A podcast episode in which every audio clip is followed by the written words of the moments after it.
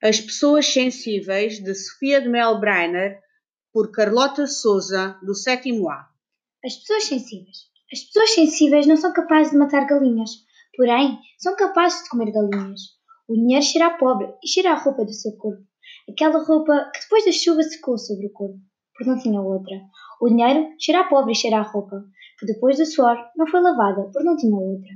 Ganharás o pão com o suor do teu rosto. Assim nos foi imposto, e não suor dos outros ganharás o pão. Ó vendedores do templo, ó construtores das grandes estátuas balufas e pesadas, os cheios de devoção e de proveito.